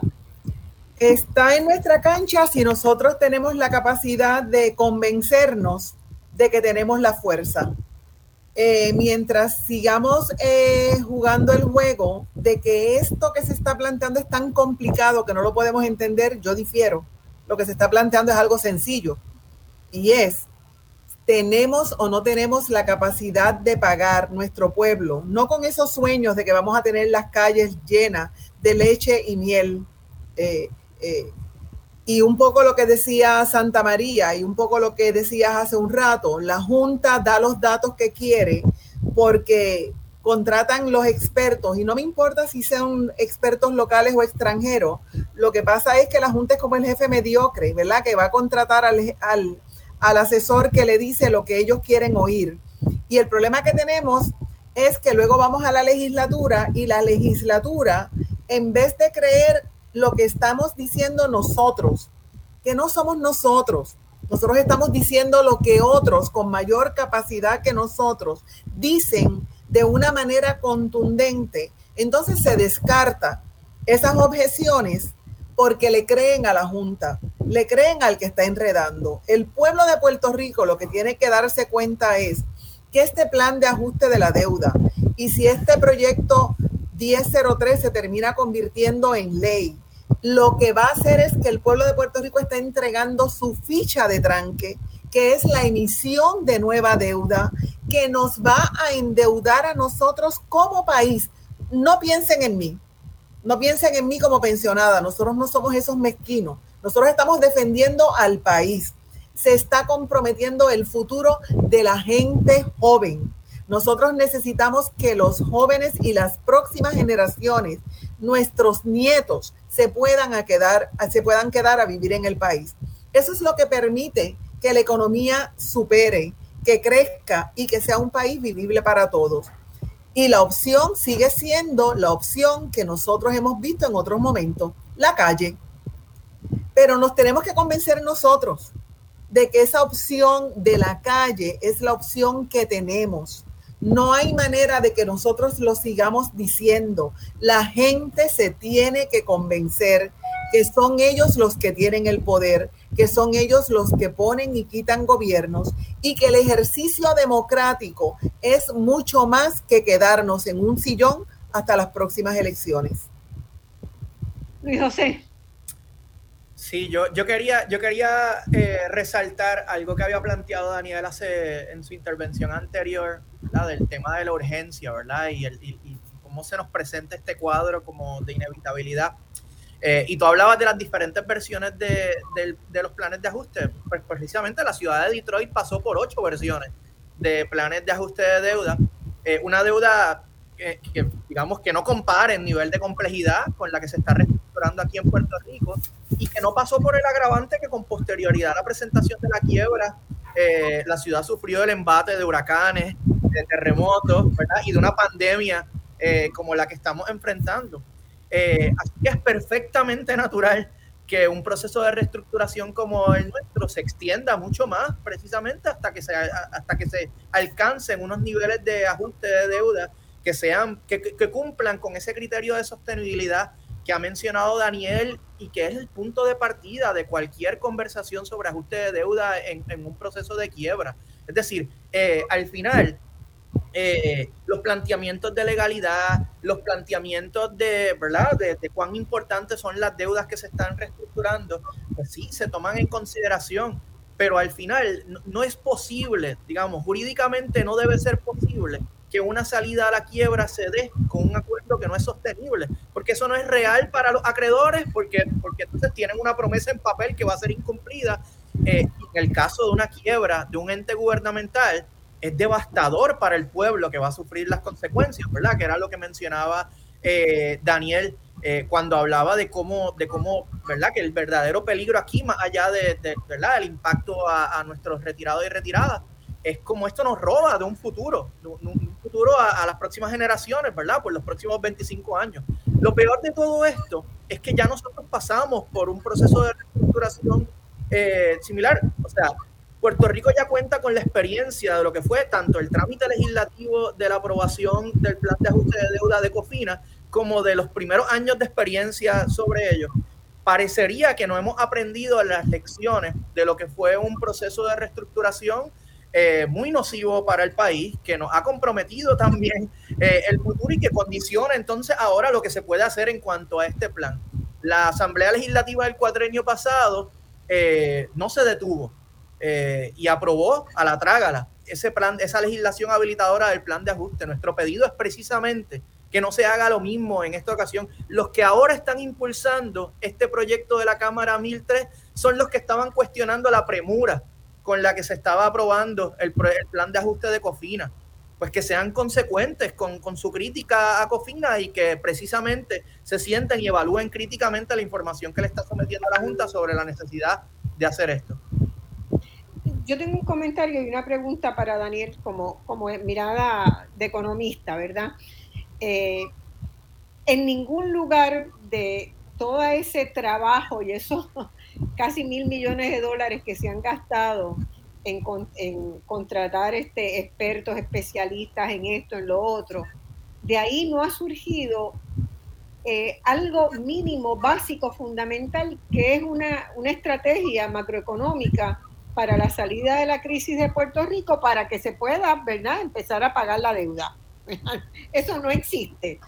Existe la confianza de que van a venir unos fondos federales que van a sustituir gastos del gobierno y que eso, profundizando eh, los recortes presupuestarios en determinadas áreas, pues va a compensar y va a generar los recursos para pagar la deuda y podemos pagar más deuda podemos pagar más deuda sin que haya una estrategia de revitalización económica seria para Puerto Rico, seria e integral.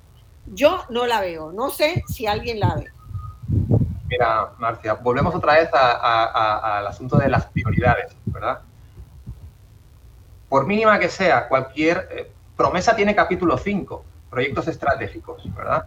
E igual que han puesto énfasis en muchas cosas y poco énfasis en muchas otras, por ejemplo, han puesto poco énfasis en sacar unos estados financieros auditados, en auditar la deuda, también han puesto mucho poco énfasis en eh, proyectos estratégicos y de desarrollo económico. Han puesto mucho poco énfasis en devolverle la ilusión al pueblo de Puerto Rico a través de proyectos que encaminen hacia el sendero de desarrollo económico inclusivo y justo para todas y todos en Puerto Rico y de manera, ¿verdad?, razonable y creíble, no, ¿verdad?, cuentos de hadas como algunos sean. Es un tema de, de, prioridades y dice muchísimo de, del convencimiento ideológico de lo que quiere la Junta. Porque, ¿Por qué? Porque sí que han puesto mucho énfasis en otras muchas reformas, en las reformas estructurales, por ejemplo, o en las reformas de austeridad.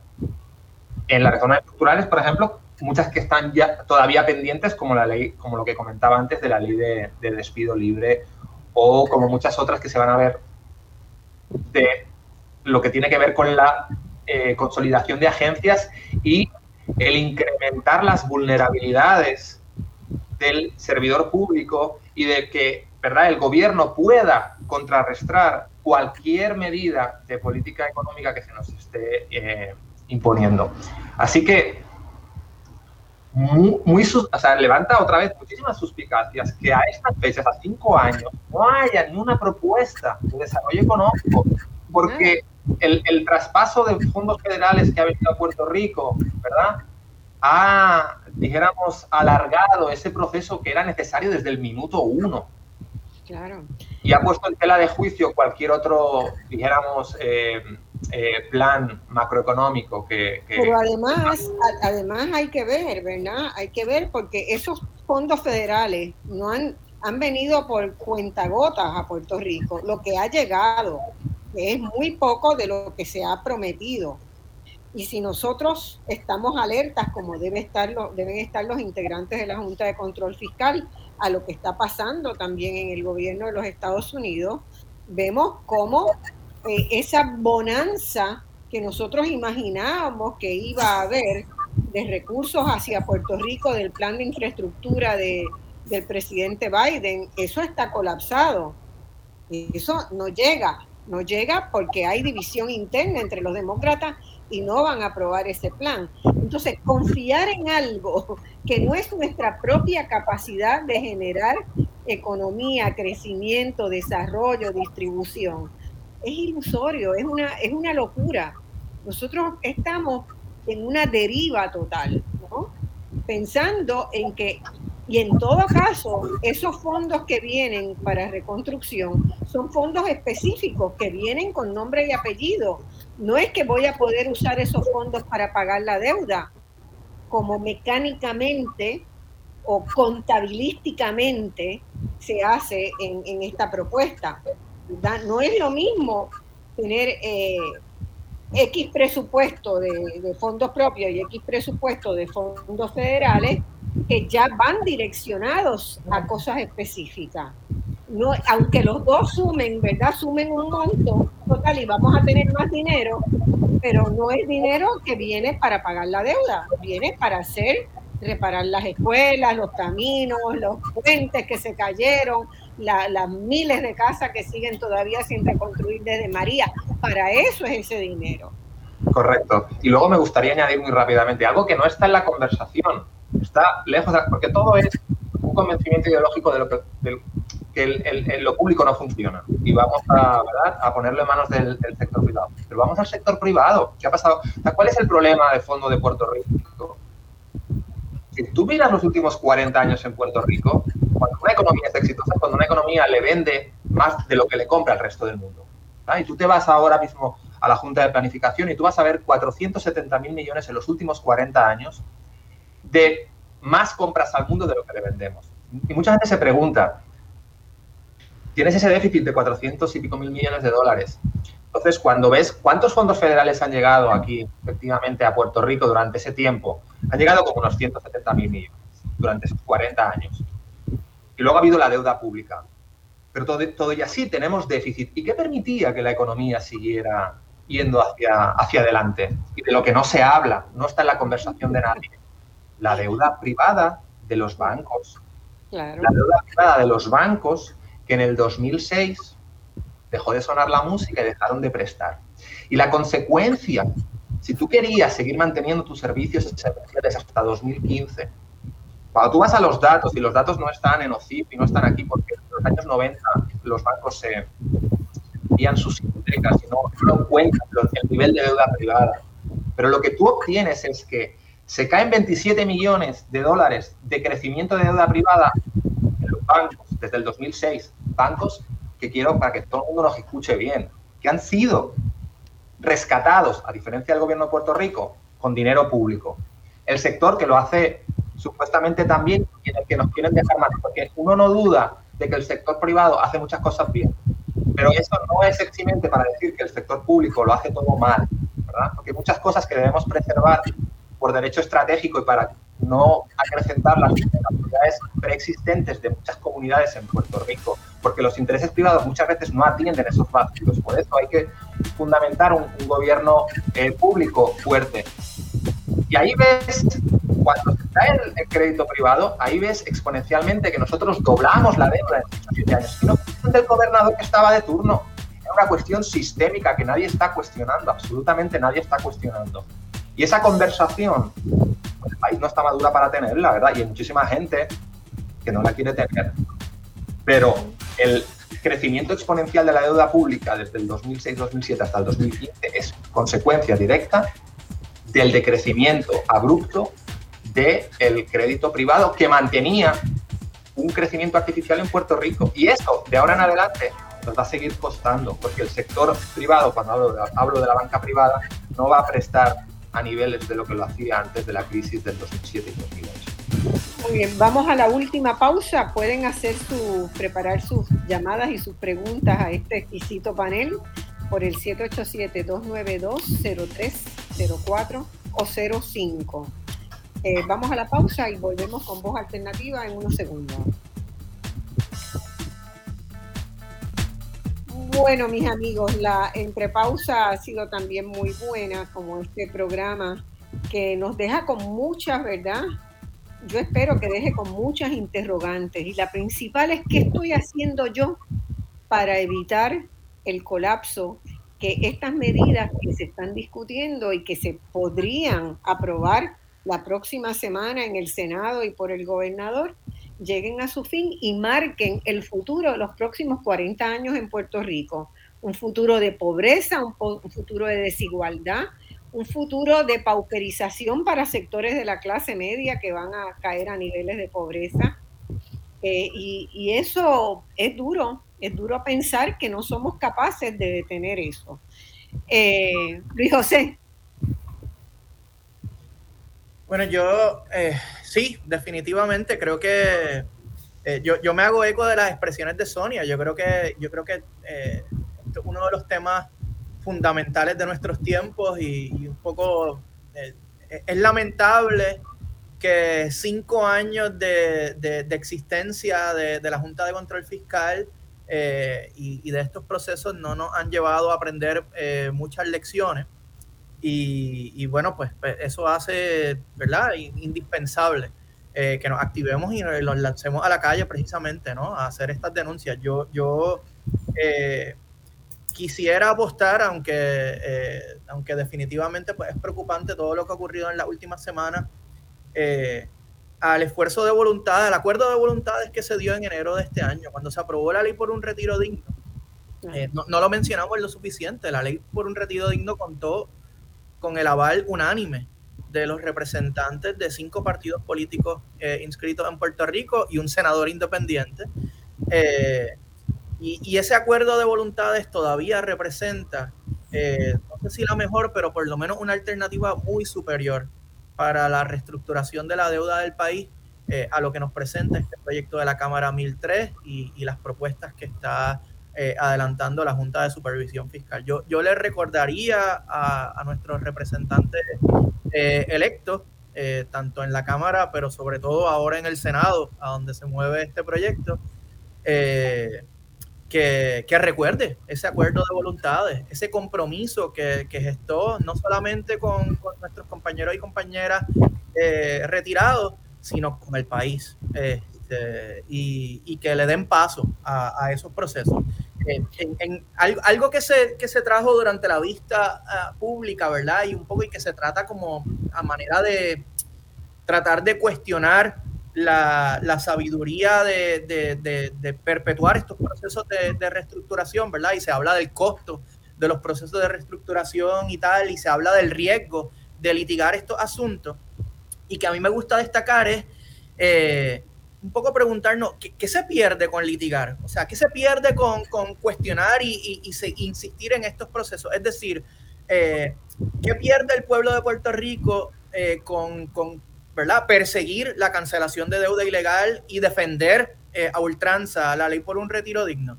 Al final, el peor resultado que podría ocurrir de eso, bueno, pues es que esos litigios se pierdan y que el, gobierno tenga que regresar a la mesa de negociación a tratar de todavía con el planteamiento de que el acuerdo tiene que ser sostenible, eh, pues, pues negociar unos acuerdos de pago. Eh, pero, pero bueno, no perdemos nada entonces si, esa, si, si, si el punto de regreso de esa conversación es precisamente donde estamos ahora, pues no perdemos nada en agotar esas posibilidades, ¿no? E insistir eh, en, en, esos mecanismos, sobre todo cuando independientemente de lo que se esté pagando en temas de, los gastos de honorarios legales y todo, eso no compara una cantidad ínfima a lo que, a, lo que Puerto Rico se vendría obligado a pagar si se ratifica este plan de ajuste de deuda. Eh, así que, ¿verdad? Un poco aprovechemos esa oportunidad que tenemos precisamente para impulsar alternativas de salida a, la deuda eh, superiores a lo que se nos está proponiendo yo no sé si hay algunas negociaciones que desconocemos, ¿verdad?, detrás de, este proyecto, ¿verdad?, individualmente con, legisladores. Pero a mí me cuesta mucho creer que los legisladores que impulsaron y que aprobaron unánimemente la ley de retiro digno puedan aprobar la ley, la 1013. O sea, no, no, no lo logro entender.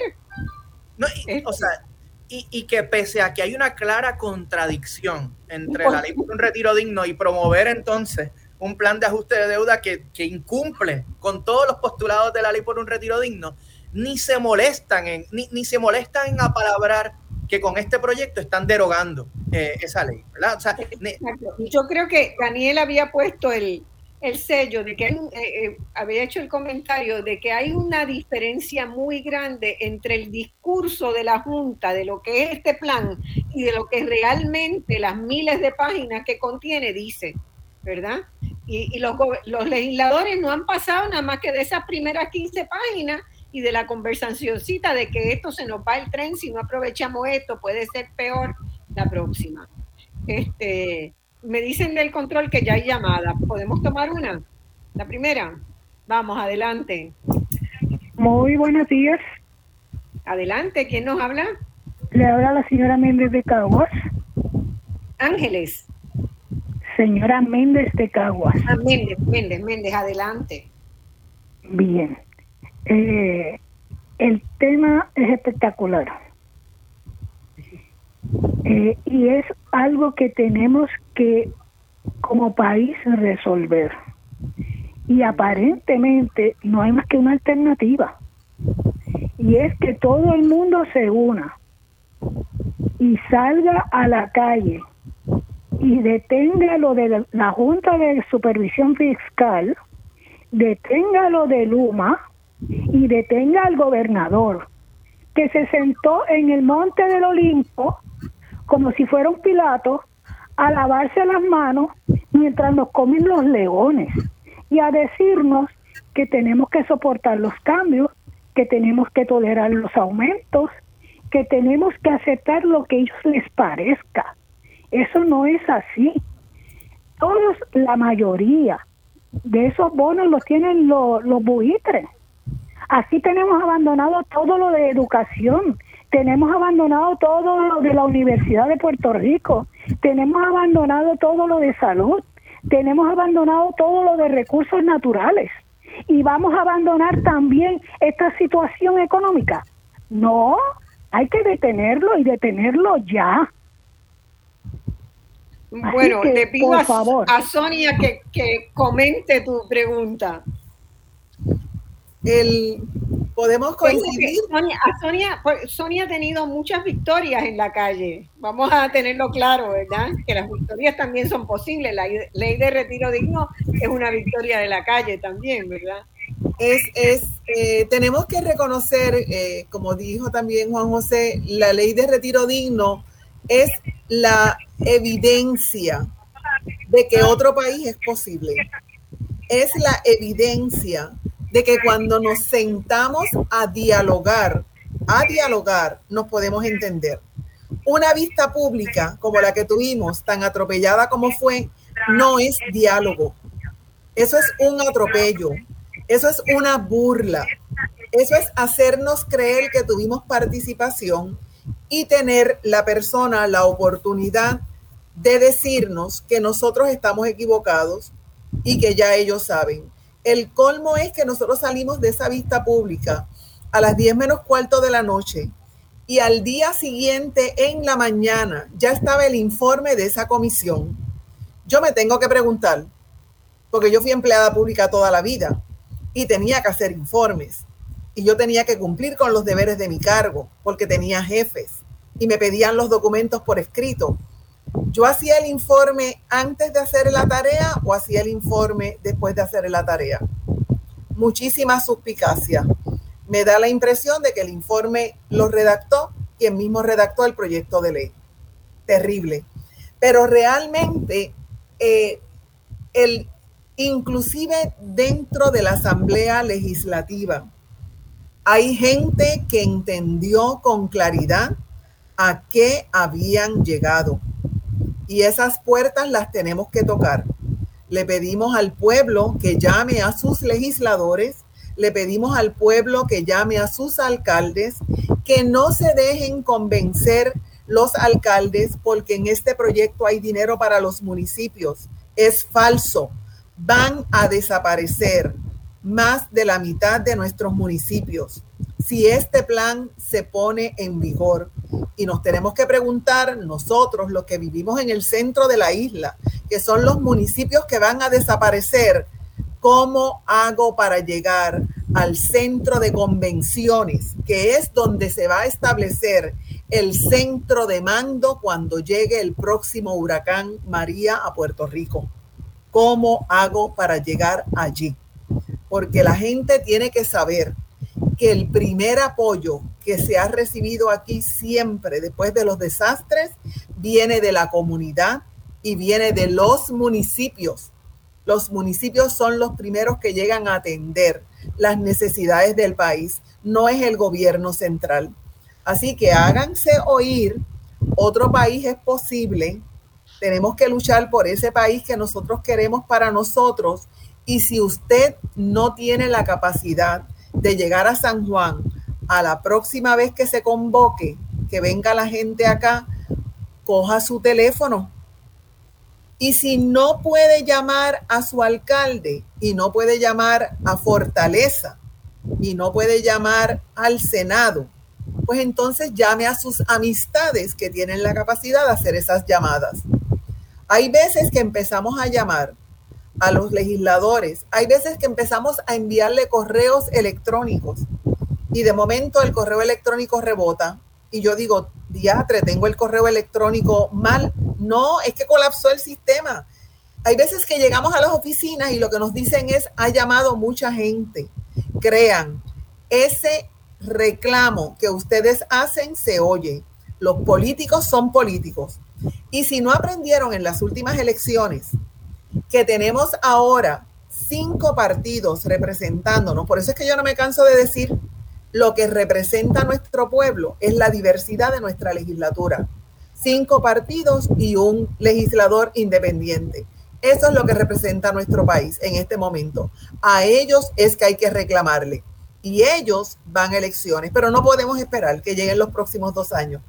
Tenemos otra pregunta. Vamos a darle paso. Gracias, Sonia. Hello.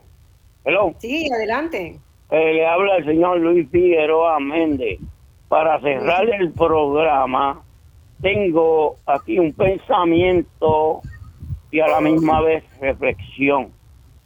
Dice así, la economía está viva para los economistas, banqueros, casas de corretaje y mogules. Está muerta para el resto de la población. Si no regulan las ganancias de capital desmedido, se quedan con el mundo sin gente que son los que le producen el capital. Hasta aquí espero que reflexionen que todo tiene causa y efecto. Muy bien, muchas gracias. No sé si tenemos otra llamada o podemos hacer un redondeo. Sí. Adelante. Hola. Si no tenemos otra llamada, podemos entonces hacer un redondeo. Vamos a ver. Sí, ¿hay otra llamada?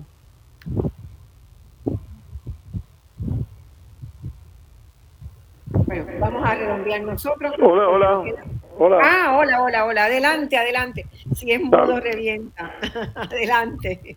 Saludos, éxito a todos. Eh, ¿Qué sucedería si el Senado aprueba ese proyecto aprobado por, por la Cámara? Eh, Luis José. Lo otro. Ajá. ¿Tiene una segunda pregunta? Adelante. Sí, se están eh, este, las votaciones. Una de mis vecinas recibió la, eh, la hoja de votación con el nombre de ella. Si ella vota, se sabe cómo votó. Es, es, es terrible. Así mismo es. No solamente tiene el nombre, tiene un número único que la identifica a ella como votante y tiene unos espacios en blanco para que ella actualice su información, incluya su número de teléfono, su correo electrónico y su dirección. Esa es la votación en la que estamos. Los servidores públicos y los pensionados, pero aún así hay que marcar rechazar y hay que devolver esa boleta.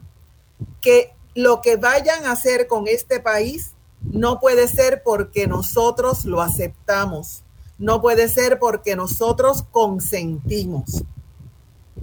Es atropellante. pero tiene que votar. Es un horror. Eh, Luis José, tú puedes este, imaginar qué puede pasar si el gobernador, si el Senado aprueba y el gobernador firma. El gobernador ya dijo que va a firmar. Eh, sí, bueno, eh, el, proyecto ha sufrido unas modificaciones eh, en la Cámara que, generan algún grado de incertidumbre sobre, sobre, sobre qué puede pasar en el futuro, ¿verdad? Un poco la sección 314 de promesa exige que, la, que el gobierno de Puerto Rico apruebe legislación habilitadora del plan. y una, ¿verdad? una interpretación de ello es que en la medida en la que lo que la legislatura apruebe sea distinto eh, sea distinta al plan de ajuste de deuda que está impulsando la Junta, eh, pues que eso no cumple con, con, el, ¿verdad? con el objetivo de la sección 314 de promesa. Pero lo cierto es que hay un grado de incertidumbre en cuanto al alcance de, esa sección y es particularmente problemático y, y, peligroso que el gobierno esté dispuesto a entregar su base, su herramienta principal en, este proceso eh, ¿verdad? Dando su aval para, ese proceso de intercambio de bonos que, que consiste el plan de ajuste de deuda, eh, aún incluyéndole, ¿verdad? Algunas expresiones cosméticas de que no le está dando autorización al gobierno para adelantar con un plan de recorte a las pensiones. Eh, y, que bueno, y que desatiende obviamente otros elementos nocivos de este plan de ajuste de deuda, como, ¿verdad? Como los acuerdos de repago eh, sustanciales y significativos a acreedores, como, como mencionaron ahorita, a, tenedores de fondos que son predominantemente fondos buitres y que, ¿verdad? No, no le hemos hablado en este programa, pero que, que van a salir beneficiados porque muchos de ellos compraron su acreencia a un precio muy por debajo por lo que, por lo que el país se les está comprometiendo eh, a pagarle. Eh, Así que, bueno, pues esto pasará al gobernador. Si, si se aprueba de todas maneras, eh, hay que resolver, ¿verdad? Los conflictos que hay eh, en el proceso de votación eh, y, en, y, en, la legislatura entre lo que se está aprobando. Es decir, estamos ante la situación anómala de que los acreedores están votando por una versión del plan de ajuste que ya no está en el papel, ¿verdad? Y, y un poco pues, pues, la legitimidad de ese proceso seguramente será cuestionada en el tribunal de la misma manera que si lo que se termina aprobando en la Asamblea Legislativa es una versión distinta a lo que se está proponiendo de ajuste de deuda en el tribunal, pues seguramente algunos eh, acreedores eh, plantearán eso como un problema en el tribunal y eventualmente la jueza tendrá que, decidirlo. Eh, pero bueno, por eso, por eso es fundamental, digamos, insistir en que el Senado no le dé paso a, este proyecto y, y, un poco detenga eh, este asunto en, ¿verdad? y no, no le ceda eh, la, potestad final a determinar lo que va a ocurrir en cuanto al, plan de ajuste de deuda a la jueza Swain y al Tribunal Federal. Eh, el, gobierno de Puerto Rico no puede ceder tan livianamente ese, poder que tiene. Yo creo que habría que sentarse a elaborar unos 10 puntos claves, ¿verdad? Que no son negociables desde la sociedad civil y trabajar, dialogar con algunos senadores claves que pueden hacer una diferencia. Por ejemplo, ¿verdad? Este, el hecho de que no haya un plan, los datos que tiene no garantizan que hay un plan económico que lo sostienen para pensar que se va a tener esos ingresos. Eso para mí es clave. Para mí es clave que no es negociable la ley de retiro digno.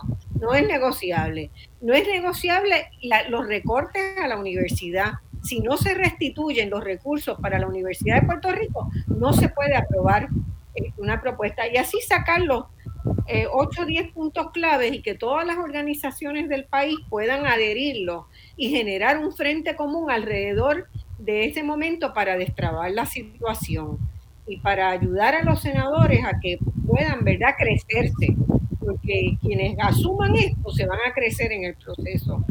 Así que por ahí creo que podría ir. Tengo dos llamadas más en el, en el control, así que vamos con ella. Adelante. Hello. Sí, adelante. ¿Quién nos habla? Sí, buenas. Bien, le habla José Díaz, estoy llamando de Lancaster, Pensilvania, soy original de Bayamón. Eh, Qué bueno, bueno, siempre nos alegran las llamadas de la diáspora, me encanta. Que quiere decir que se está este, escuchando mucho el programa. Eh, y saludos a la licenciada Palacios, eh, yo era miembro de la tropa 25. Bueno, aparte de oh, eso, eh, lo que veo aquí es que estamos llegando a un punto de, no sé si pudiésemos llegar, y debe ser nuestra aspiración, de masa crítica, en donde el pueblo puertorriqueño finalmente se levante de su cojín, como tratamos aquí en la diáspora también, y ponga estas campañas juntas, y a veces pienso como manifestación más dramática, un paro nacional prolongado, en donde, en donde se pida y se gestione una asamblea constituyente para destituir a todos estos vagos que están en la legislatura, excepto los pocos que hacen algo. Eh, no podemos esperar que el gobierno americano lo haga. Somos una colonia y seguiremos a su conveniencia, no importa qué proyecto de ley se venga a aprobar. Es mi opinión, eh, pero de ahí es que puede surgir un liderato sin que, pienso yo, se derrame una gota de sangre. Este, muchas gracias, eso es todo. Muchas gracias, muchas gracias. Muy buena, muy buena idea. Eh, vamos a la siguiente pregunta. Sí, buenos días. Le habla el señor Virgilio Can, retirado de la Autoridad de Producto. Eh, le felicito por el, por el programa. Mire, yo como, como pensionado estoy... Eh, tengo tengo una confusión enorme. Yo recibí eh, la, la, correspondencia del COR, del Comité Oficial de Retirado. vi la propuesta de la licenciada Eva Prado o escuché al, legislador Jesús Santa tres diferentes eh, eh, opciones, uno que no vote, uno que le vote en contra y otro que le vote a favor.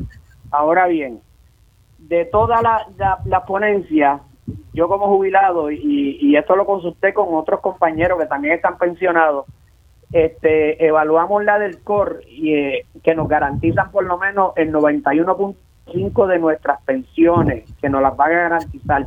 Eh, eh, lo que queremos saber es que, de la propuesta de, por ejemplo, de, la, de la licenciada Palacio el, el, y, los demás, ¿qué nos garantiza a nosotros que no nos toquen las pensiones y que si nosotros no votamos o, como votemos, que no nos vayan a, a tocar la pensión o nos vayan a perjudicar?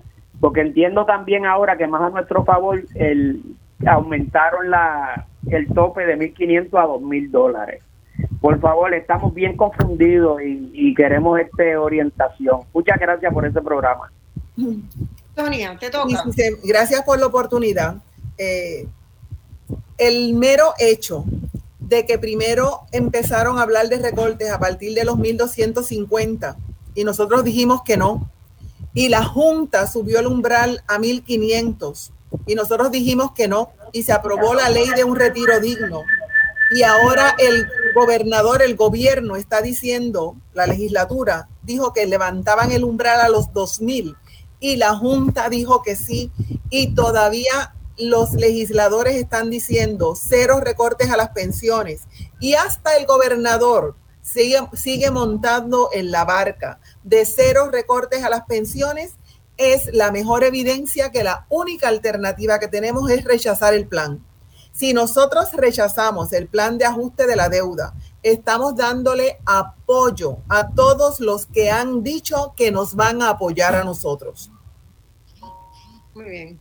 Esa es la única alternativa que tenemos apostar a que vamos a ganar. Y nosotros en defender cero recortes a las pensiones no le hemos costado un centavo al pueblo de Puerto Rico. Yo, quería, eh, tenemos, una, perdón, tenemos una última llamada y entonces nos vamos contigo. Eh, adelante. Hola, buenos días. Sí, breve porque estamos ya para cerrar. Sí, bueno, mire, necesito que, que nos digan este, de alguna de alguna agrupación que nos reúna a todos nosotros para entonces este para entonces batallar en contra de la junta y en contra de todo lo que ellos están planificando. Eso es lo único. por un sentido de necesidad de unir los esfuerzos, ¿verdad? es así. Eso es así. así lo tenemos muy claro. Eh, Luis José, te interrumpí y Daniel y cerramos. Bueno, eh, digo, desde, el Colegio de Abogados y Abogadas, eh, que se creó una comisión para trabajar con estos temas, se han estado ofreciendo unas orientaciones sobre, sobre el plan de ajuste de deuda y obviamente eso eh, se hace en las espaldas del trabajo de organizaciones como la campaña Construyamos Otro Acuerdo y el Frente Ciudadano por, por la auditoría de la deuda y por supuesto espacios abiertos que, que tiene a Daniel aquí. Eh, así que yo, yo invitaría, ¿verdad?, que, que busquen, ¿verdad?, las, páginas y los espacios de esas organizaciones para, para recibir información. Quería aclarar, el compañero de la pregunta anterior indicó que era pensionado de la Autoridad de Energía Eléctrica. Eh, no, pienso que de acueductos. Ah, de acueductos. Ah, Creo que de acueductos. O sea, es que exacto, el plan no, no le aplica a, los pensionados de la Autoridad de Energía Eléctrica, pero sí, a los demás. Eh, y, a eso, y a eso quería añadir un poco que cuando hablamos del recorte de 8.5 propuesto, primero ese, digamos, en el plan ese es el máximo recorte que se puede imponer, o sea que la posibilidad de votar en contra del plan, lo único que puede llevar como consecuencia es que si, pues si los polistas votan a favor del plan y la jueza lo acepta, pues se imponga ese 8.5 a pesar de que alguien le votó en contra. Es decir, o sea, no hay posibilidades de que se imponga un recorte mayor. Eh, y que el acuerdo, debo, debo recordar también, no es meramente el recorte del 8.5, es una prohibición hacer ajustes a las pensiones por los próximos 25 años. O sea que ese 8.5 va a ser un recorte mucho mayor, ¿verdad? Porque el valor de, de, de las pensiones ahora se va a congelar por los próximos 25 años mientras aumenta el costo de vida en Puerto Rico. Exacto, y la, inflación se lo va a ir comiendo. Daniel, tus últimas palabras y contigo cerramos. Sí, eh, bueno, primero agradecer a Marta por la invitación, eh, entusiasmado por el panel y por toda la gente que ha llamado, gracias a Sonia, Luis José. Muy rápido, sobre pensiones. El recorte cero a las pensiones es condición necesaria, pero no suficiente. Eh, como decía Luis José, durante 2007-2013 ya muchos retirados con recortes, con una pérdida de, poder adquisitivo del 19%. Va a haber un 39% más de pérdida de poder adquisitivo durante los próximos 30 años. Para que todo el mundo entienda lo que significa eso, una persona que hoy cobre mil dólares en 30 años va a comprar, va a poder comprar prácticamente, va a necesitar la mitad de dinero sea, con los mismos mil dólares va a comprar la mitad de, la mitad de dinero de lo que podría comprar en la actualidad. Eh, segundo, llamado a, los, a las senadoras y a los senadores. Nosotros estuvimos a disposición de hablar con ellos. Eh, estuvimos ayer con reuniones y vamos a estar cuando nos necesiten a la hora que necesiten. Y por último, eh, un llamado al pueblo de Puerto Rico. Yo creo que si esto, como comentaba bien Sonia, ¿verdad? Tenemos una asamblea legislativa que son que nos representa eh, o que supuestamente nos representa, así que no dejen de llamar, que no dejen de contactar a sus alcaldes, sus senadoras, senadores, porque ahora mismo la, bola está en el Senado y es importante hacer, escuchar. Así que esa es mi, conclusión, que al final la gente y la participación tiene que primar y la Asamblea Legislativa es el único elemento democrático que, hasta ahora nos queda en las manos. Bueno, lamentablemente hemos rebasado nuestro tiempo. Gracias Luis José Torres Asensio, gracias Daniel Santamaría, gracias Sonia Palacio. Ha sido un excelente programa. Espero las preguntas reflejaban, ¿verdad?, la necesidad de compartir esta información y de seguir adelante contestándole a la gente todos sus interrogantes. Pero lo único que queremos los que estamos aquí es que dentro de 30 o 40 años los que estén en Puerto Rico no nos culpen por lo que no hicimos. No nos culpen por lo que no hicimos. Lo tenemos que hacer hoy, mañana, esta semana. Muchas gracias y hasta el domingo que viene. Gracias.